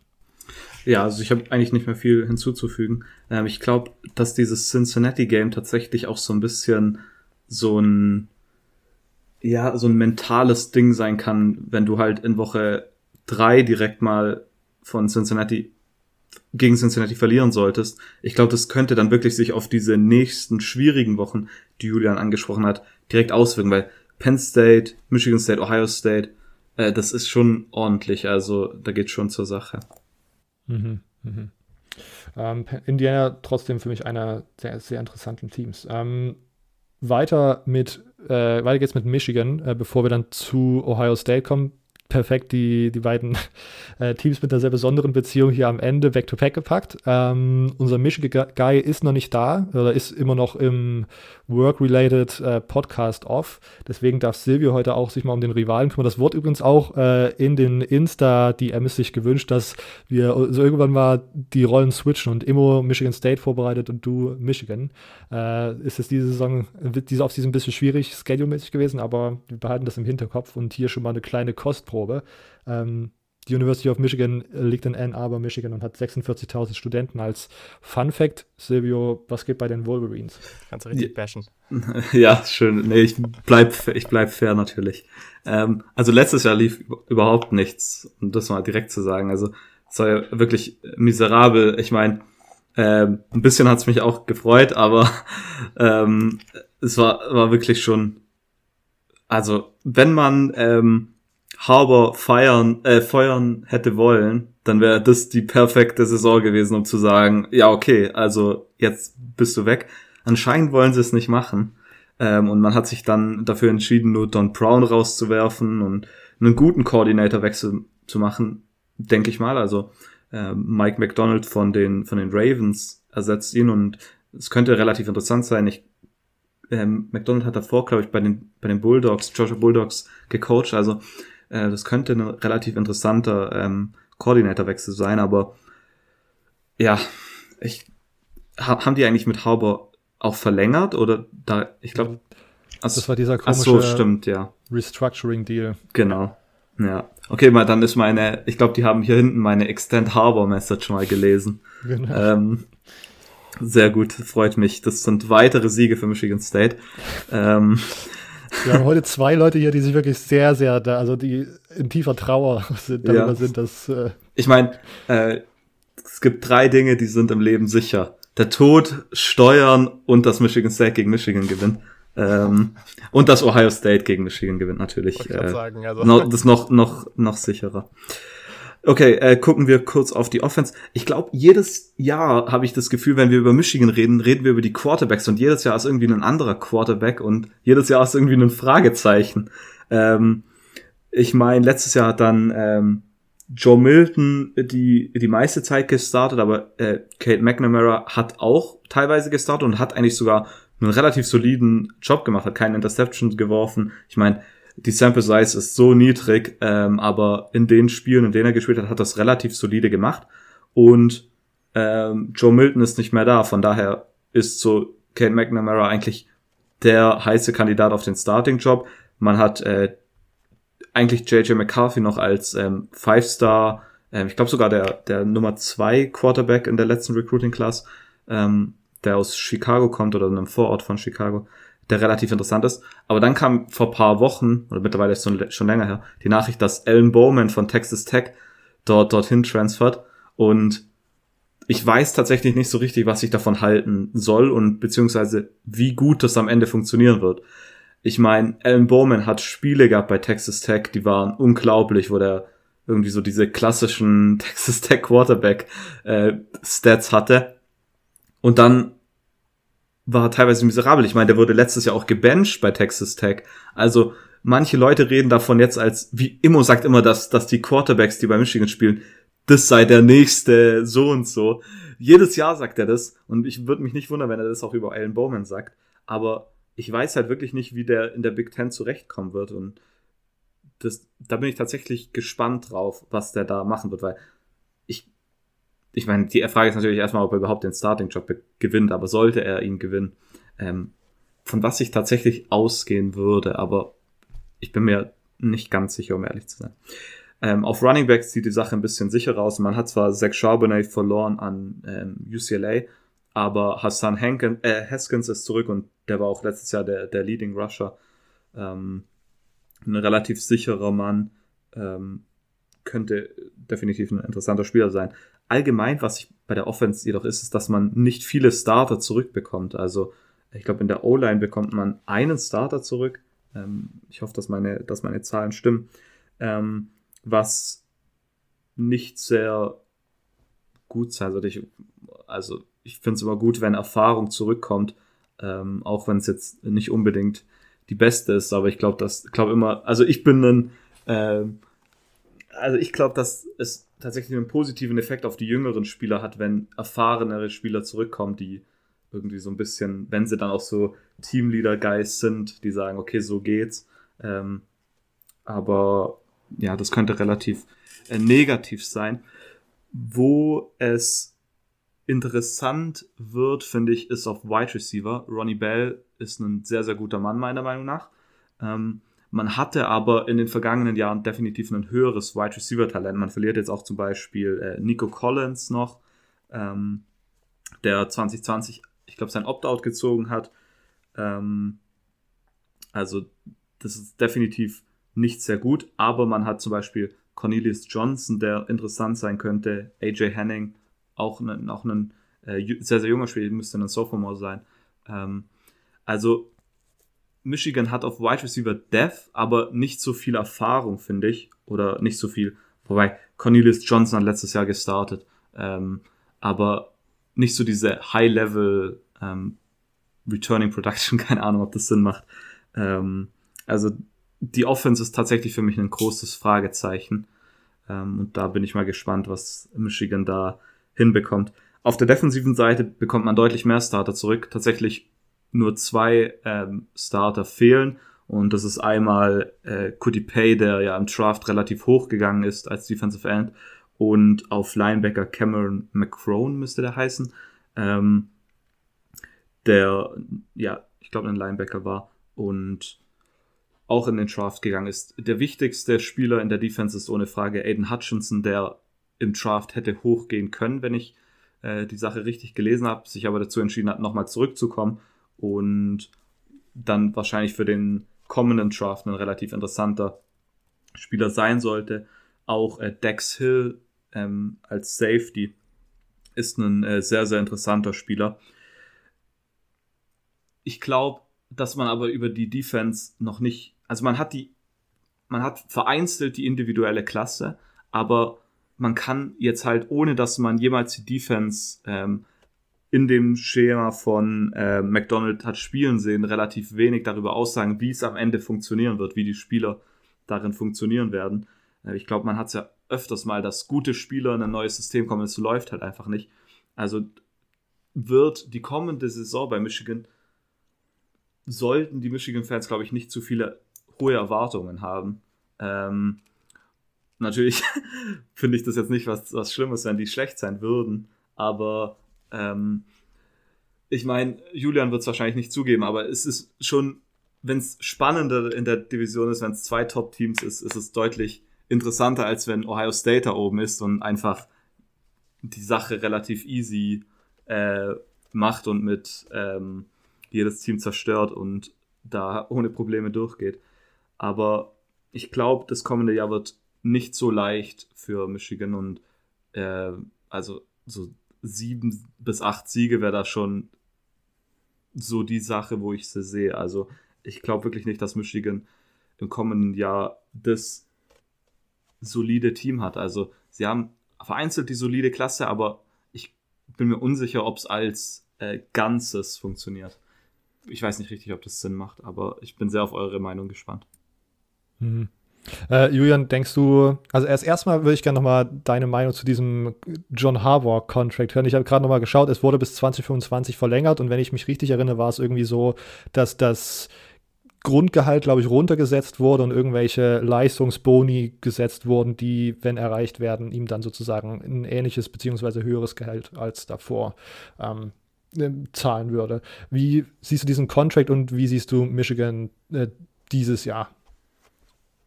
Ja, also grundsätzlich geht es ja darum bei dem Vertrag, dass äh, er jetzt die Möglichkeit bekommt, sich zu proven, aber gleichzeitig der Buyout für Michigan halt geringer ist. Das heißt, wenn es jetzt nicht funktioniert, dann können sie, müssen sie nicht ganz so viel bezahlen, wie, wie noch, wie es letztes Jahr der Fall gewesen wäre. Ja, äh, deswegen, also kann ich schon nachvollziehen. Und man hat ja jetzt, und das ist immerhin jetzt vielleicht mal ganz gut, weil das ist jetzt auch die, das wird es jetzt halt zeigen. Man hat ja fast den gesamten Coaching-Staff ungefähr ausgewechselt. Also ähm, man hat jetzt auch sechs neue Assistants, die allesamt unter 40 Jahre alt sind. Also man ist jetzt auch noch mal viel, viel jünger geworden. Mal gucken. Also wenn es jetzt wieder nichts wird, so dann ja, muss halt vielleicht irgendwann schauen. Da gibt es ja auch immer wieder diese Fragen, was machst du, wenn du sechs Spiele gewinnst, aber gegen Ohio State gewinnst. Oder wenn du zehn Spiele gewinnst und du verlierst gegen Ohio State oder so, ne? Und äh, ja, das, das, ist immer ganz interessant. Aber am Ende haben wir eh keine Ahnung. ähm, also ich glaube, bei Michigan ist es dieses Jahr einfach eine Frage, auch hier wissen wir wieder relativ wenig und es ist einfach eine Frage, setzt man daran, also glaubt man daran oder glaubt man nicht daran? So, okay, Silvio glaubt offensichtlich nicht so daran ähm, und ich glaube, hier kommt es halt echt auf ein paar Faktoren an. Also grundsätzlich finde ich die, die, das Recruiting in den letzten Jahren, da hat man gerade auf den Skill-Position-Positionen viel darauf geguckt, ähm, viel Speed zu rekrutieren. Das finde ich spannend. Ich glaube, da kann man jetzt mal gucken. Gerade auf Running Back ähm, hat man da echt ein paar ganz gute Spieler bekommen, die vielleicht auch so ein bisschen flexibler einsetzbar sind im neuen Defensivscheme wurde jetzt angesprochen, das wird, äh, wird spannend. Ich glaube, mit Aiden Hutchinson ist man da gut ausgestattet. Ähm, dann natürlich wird es interessant, was Julius Welschow dann da macht, ähm, der, der da jetzt vielleicht ja auch eine, vielleicht eine größere Rolle bekommt. Ist jetzt auch nicht so mega einfach. Ähm, auf Wide Receiver, ja, ist okay. Also ich glaube, also da, da, muss halt auf jeden Fall noch ein Spieler Minimum mal rauskommen, der, der noch ein bisschen mehr Upside hat, so der, der da wirklich halt so die Big Plays machen kann. Das wäre schon wichtig. Und dann hast du halt gleich am, in den ersten beiden Wochen Western Michigan, darf man jetzt nicht unterschätzen, weil die mit Caleb Allaby auch einen guten Quarterback haben. Und dann halt gleich hinten drauf Washington so. Also das ist jetzt auch nicht so easy.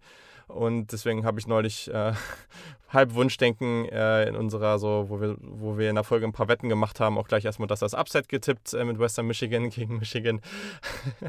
ähm, aber ich glaube, die große Frage oder das, was ich mich schon oft gefragt habe, ich weiß natürlich jetzt nicht genau, wie weit JJ McCarthy ist, aber ähm, also ich glaube, dass Kate McNamara schon noch eine gute Chance hat zu starten und wenn, würde ich wahrscheinlich auch eher ihn starten, aber mein Wunsch für Michigan an sich und ich würde mir tatsächlich wünschen, dass Michigan langsam mal wieder besser wird, weil das ist halt einfach besser für die Conference und für den College Football.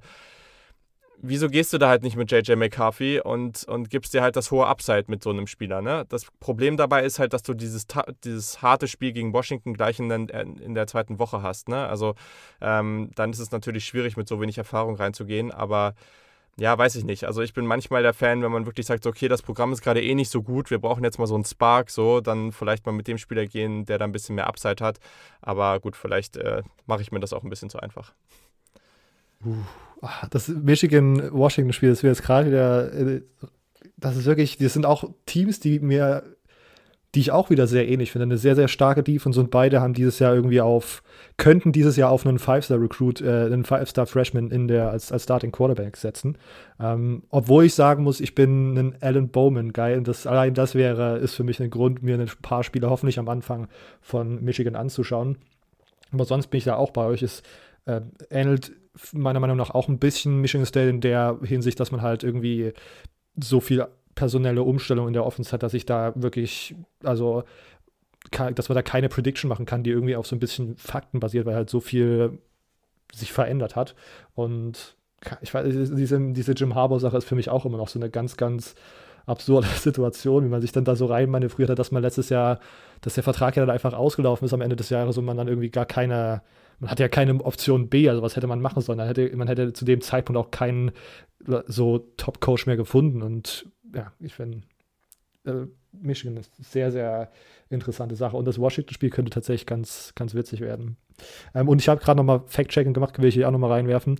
Äh, Penn States Whiteout-Game ist das Auburn-Spiel und das Student-Section Whiteout-Game ist gegen Michigan. So rum, so rum ist es ah, richtig. Ah, okay. ähm, kommen wir zum allerletzten Team der äh, Big Ten East und dem wahrscheinlichen Gewinner dieser Division.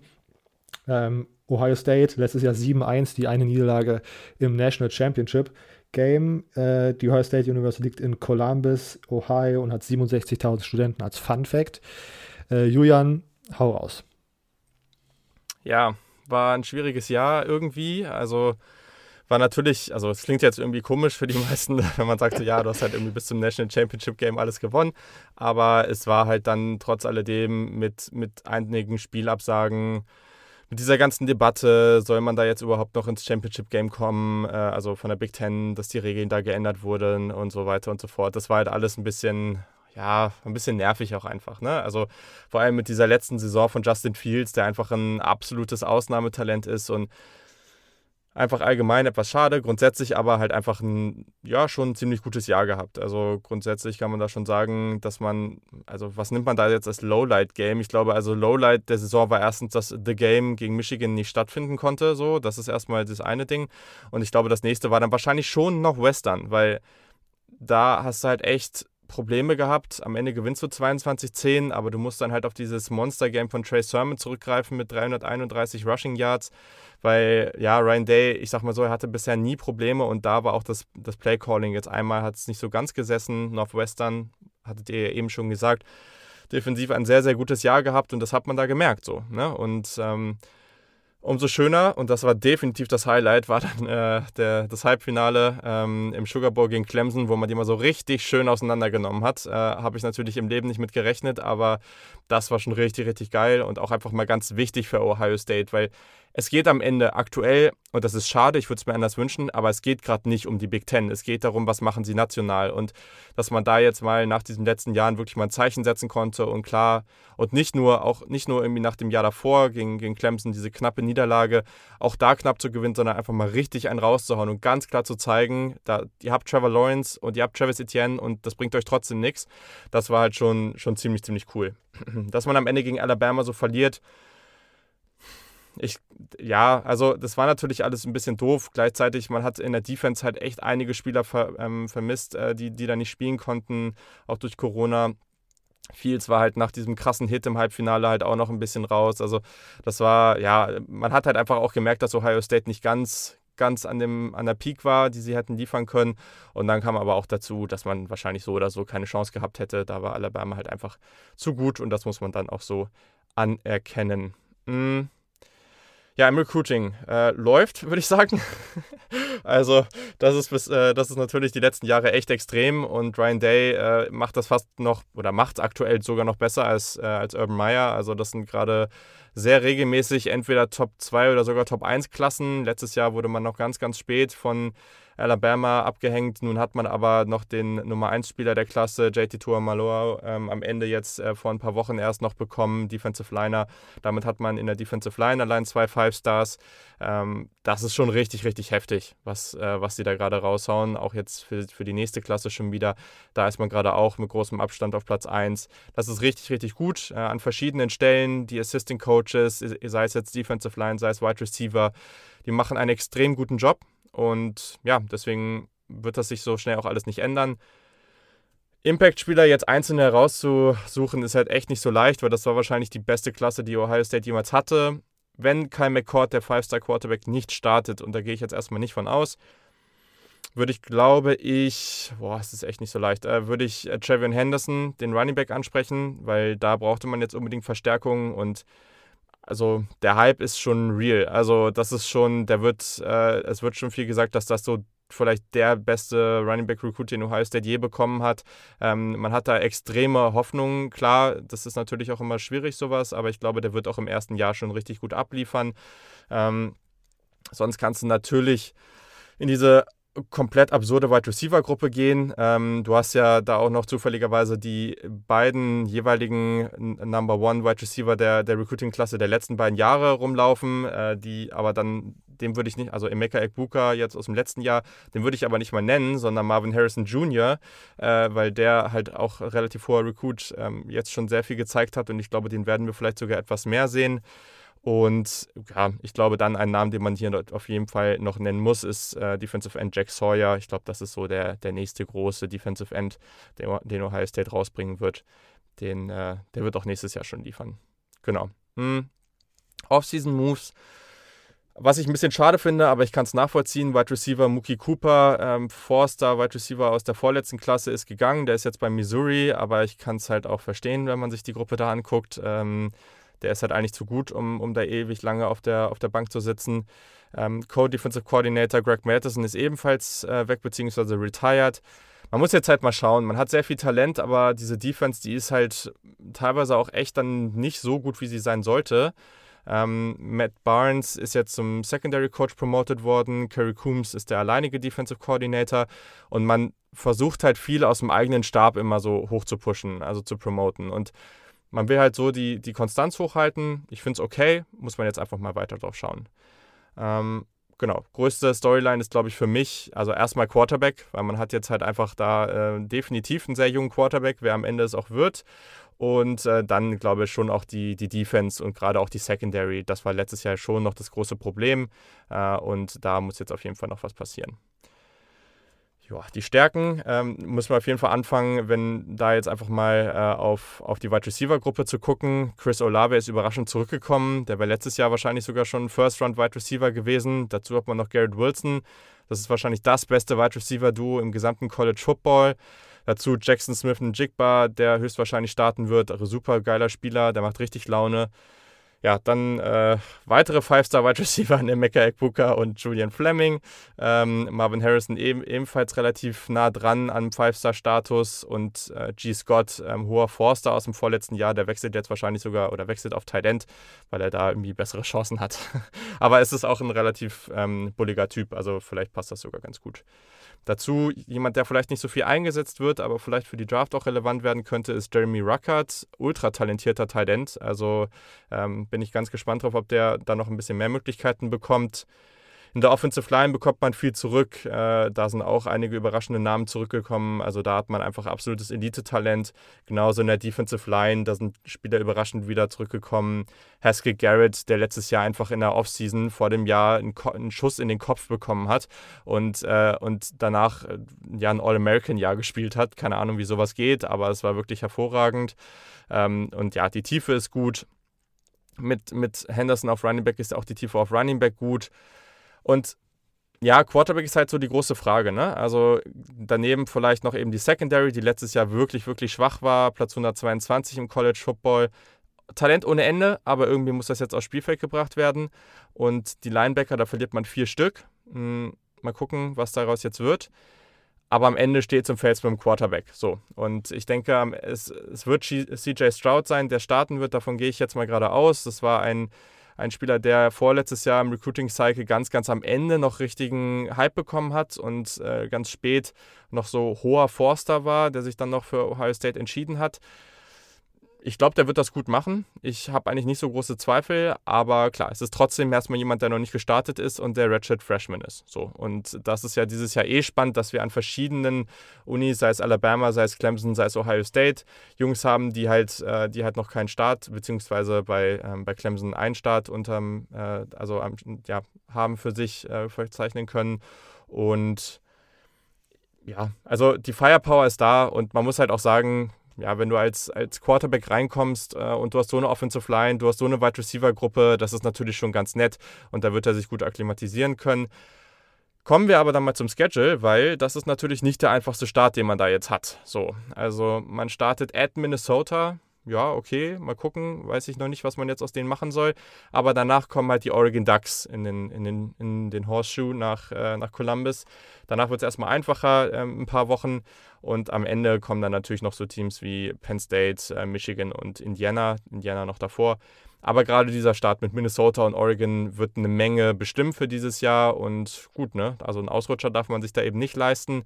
Ich glaube aber, dieses Jahr, es ist komisch, weil das Team ist so talentiert und mit Olave hat man so einen starken Wide Receiver und es könnte schon fast eine Art Übergangsjahr sein, weil du halt so viel Talent in den nächsten Jahren reinbekommst. Also ein Five-Star-Quarterback nach dem anderen, bei den Wide Receivers hört es nicht auf, in der Defense hört es eigentlich auch nicht auf. So, also das ist schon richtig verrückt und daher muss man eigentlich damit rechnen, dass Ohio State jetzt einfach die nächsten Jahre konstant in, in der Debatte um den National Championship dabei sein muss. Ähm, Du hast angesprochen, wenn es dieses Jahr so ein Übergangsjahr in Anführungszeichen ist, weil man auch selbst bei einem Übergangsjahr halt, wie gesagt, so viel Talent hat wie wirklich vielleicht ein oder zwei andere Teams im College Football. Was denkst du, ist da dieses Jahr das Ceiling? Also äh, nicht, was ist das Ceiling, sondern was erwartest du von, von diesem Jahr? Oder ja, also geht es trotzdem in die Playoffs, ist eigentlich die Frage. also ich grundsätzlich würde ich es erwarten, so, ja. Also es wäre trotz alledem eine enttäuschende Saison, wenn es das nicht wird, aber ich glaube, das, was so, so schwierig macht, ist, dass du also letztes Jahr konnte man sich schon irgendwie ausrechnen, dass es gegen einige Teams sehr, sehr schwer werden würde. So. Und eigentlich hätte der Clemson auch zugezählt. Da war es dann, da ging es dann, aber dieses Jahr, ich finde es auch bei Alabama schwierig zu sagen, weil wer weiß, wo es für Bryce Young hingeht, so, ne? Und, und die anderen Teams eben auch. Und das gilt jetzt eben auch für Ohio State. Ich meine, das Gute ist, dass du sehr, sehr talentierte Quarterbacks noch dahinter sitzen hast, die dann auch starten könnten. Aber was passiert halt, wenn du gleich am Anfang gegen Minnesota oder Oregon halt äh, eine Niederlage reinbekommst. Ja, ich, wahrscheinlich hast du immer noch eine gute Chance aus, äh, aus, ähm, aus Playoff, wenn du danach ein richtig dominantes Jahr spielst und nur diese Niederlage ganz am Anfang hast. Ne? Aber ähm, und, und mit, mit Ryan Day hat man bisher ja auch noch keine unnötigen Spiele verloren, wie es vor ein paar Jahren dann irgendwie schon so Tradition war.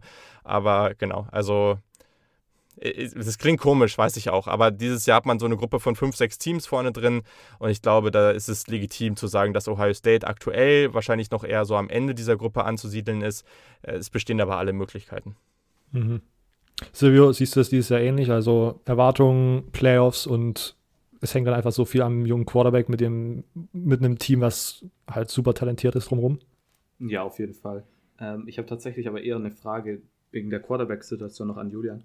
Und zwar würdest du sagen, dass ähm, McCord auf jeden Fall so die Zukunft am, auf der Quarterback-Position ist? Oder würdest du eher sagen, dass die, die ich meine, ja, das ist auch ein bisschen eine dumme Frage, aber dass, oder dass CJ Stroud oder Jack Miller durchaus auch die, in den nächsten Jahren die Guy sein können, sozusagen. Weil. Also, ich, ich glaube, du hast, also das muss man jetzt noch abwarten, aber ich glaube, du hast halt den wichtigsten Namen dabei noch nicht genannt, ne? Also, äh, weil nächstes Jahr kommt halt Quinn Ewers rein, ähm, wenn der dann wirklich bei Ohio State bleibt, so und das ist halt zumindest vom 24-7-Ranking, kann man jetzt machen, was man möchte, aber jemand, der halt höher als Trevor Lawrence gerankt ist. Also, also deswegen ist es halt auch so eine Sache, ich finde es so schwierig, weil was machst du jetzt damit, ne? Wenn jetzt CJ Stroud startet, ich glaube, also ich glaube von, ähm, von, ach Mensch, wie heißt er jetzt? Du hast den Namen gerade genannt. Fällt jetzt Miller. der dritte. Ähm, ja, genau, Jack Miller. Ich glaube, von dem werden wir nicht viel sehen. So. Ich glaube, das Upside ist einfach zu gering. Äh, der ist ja lange committed gewesen, äh, hat sich ja dann aber auch nochmal verletzt. So, ja, also wenn startet Kyle McCord, ich könnte das auch verstehen, wenn man das macht, so, ne? Aber ich glaube, dann geht halt Stroud direkt raus, so, ne? Also das ist halt immer auch das Problem, dass du dann Spieler relativ schnell verlieren kannst. Und wenn du jetzt halt CJ Stroud startest, dann ist Kyle McCord immer noch Freshman und wird wahrscheinlich nicht und wird halt nicht direkt wechseln. Das ist, glaube ich, für dieses Jahr wahrscheinlich die sicherste Variante.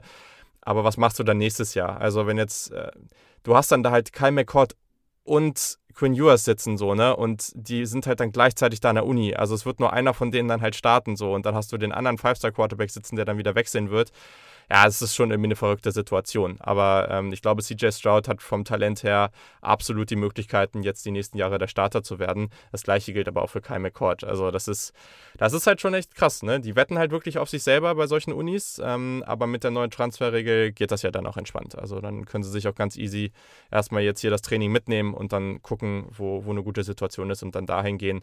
Aber äh, ja, ich, ich, ich, es gibt immer solche und solche Argumente. Es ist nicht leicht. Ja, okay, du hast recht. Ich finde es relativ interessant, wenn man wirklich sagen würde, dass McCord jetzt sozusagen, sagen wir mal, über so wäre nicht im Bild, dann könnte man doch eigentlich viel mehr auf ihn setzen, wenn man sagt, man hat dieses super Wide Receiver Core dieses Jahr und sagt, das hilft nochmal mehr, um reinzukommen. Also habe ich jetzt gedacht, dass das vielleicht nochmal so ein Booster wäre für einen komplett fr frischen Quarterback, von dem man sagt, dass er dann die nächsten Jahre der Quarterback ist. Aber ich glaube, Ohio State hat hier halt das absolute Luxusproblem. Ähm, ja, ja, voll. Also da kann man tatsächlich ein bisschen beruhigt an die Sache rangehen und ich glaube, egal wie man es am Ende macht, irgendein Quarterback von denen wird abliefern und. Glaube ich auch. Am, am, Ende muss man auch ganz ehrlich das Fazit ziehen, alle diese Supertalente, die jetzt gerade bei Ohio State sind, müssen eigentlich froh sein, dass Dave Martell nicht mehr da ist, weil ja, die, die Legende. Das ist es, das ist es. Äh, ja. Ähm, und ich habe jetzt, bevor wir, bevor Julian, du dein, bevor wir die Episode abschließen, und du dein, äh, deine Arbeit pluggen kannst, habe ich noch eine Frage. Ich habe jetzt auf Twitter die ganze Zeit so verschiedene Grafiken von verschiedenen Troll- und Halb-Troll-Accounts gesehen, die so ihre Top-Coaches im College Football äh, rausposaunen. Und da dann aber in den, ich weiß nicht, ob es in den Top 10 war, aber relativ häufig rutscht dann Ryan Day sehr, sehr weit runter. Und ich glaube, die Argumentation ist, dass sich Ryan Day ja in ein gemachtes Bett sozusagen gesetzt hat. Oder ich weiß nicht, ob das eine Metapher ist, aber er sozusagen ankam, als dieses ganze Monster-Konstrukt Ohio State schon etabliert wurde. Siehst du das so? Oder, weil ich finde das irgendwie trotzdem eine ich weiß nicht, ich finde Ryan Day ist trotzdem ein sehr ein überragender Coach, weil halt immer noch was dazugehört, diese ganzen Spiele zu gewinnen. Ja, bei PFF war ja das Argument, dass er noch nicht lang genug Head Coach ist. Äh, ja, also ich glaube, grundsätzlich muss man ihn da schon ranken, weil die Mischung daraus, dass er keine unnötigen Spiele verliert, so dass das Recruiting noch mal besser geworden ist ähm, und das, was sie da einfach auch offensiv abliefern, es gibt genug Unis, so auch wir haben über welche heute gesprochen, ne, die eigentlich sehr, sehr viel Talent haben, vielleicht nicht so viel, aber die da viel, viel weniger daraus machen, als es eigentlich möglich wäre, so, ne? Und ähm, das kriegst du auch bei Ohio State hin. Musst halt nur mal nach Texas gucken, so, ne? Also das, äh, deswegen glaube, ähm, ist das ein bisschen falsch, aber ich verstehe es auch, wenn man ihn jetzt nicht gleich irgendwie in einer, was weiß ich, äh, Top 3 ranken will. Also da kann man auch gerne mal ein paar Jahre warten. Das finde ich auch fair. Okay. Okay.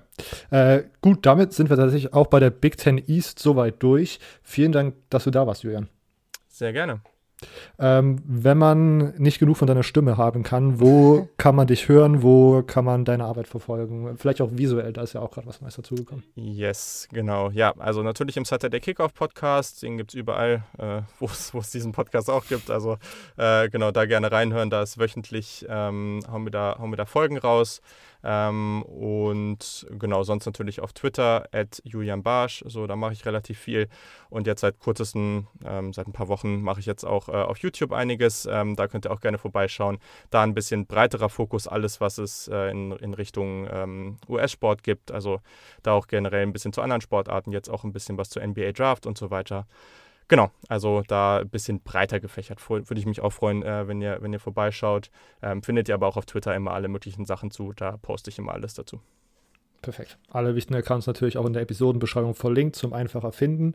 Ähm, ja, dann hört ihr uns tatsächlich nächste Woche wieder. Wir äh, produzieren gerade fleißig vor. Äh, damit ist auf jeden Fall schon gesichert, dass ihr nächste Woche die äh, Big Ten West hört und danach geht es in Endsport in die SEC. Vielen Dank, dass ihr bis hierhin zugehört habt. Ihr könnt uns auf Instagram CFB Germany Podcast oder Twitter at CFB Germany Pod folgen. Alle weiteren Infos zum Support, zum YouTube-Account und so weiter findet ihr auf unserer Website cfbgermanypodcast.home.blog ist in den Social Media Accounts überall verlinkt. Ähm, ja, wie gesagt, bis nächste Woche Mittwoch. Ciao.